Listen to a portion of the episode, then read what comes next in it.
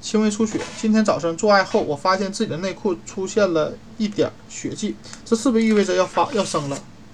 不要这样早就下结论。做爱或阴道检查后出现的粉红或鲜红的血液或粘液，或四十八小时之后出现的棕色液粘液或轻微出血，通常只是敏感的宫颈擦伤，并不是临产开始的征兆。但是如果同时伴有宫缩或其他临产征兆，就可能将即将分娩。如果发现了鲜红色出血或做爱后持续出血，任何时候、任何原因，应该告诉医生。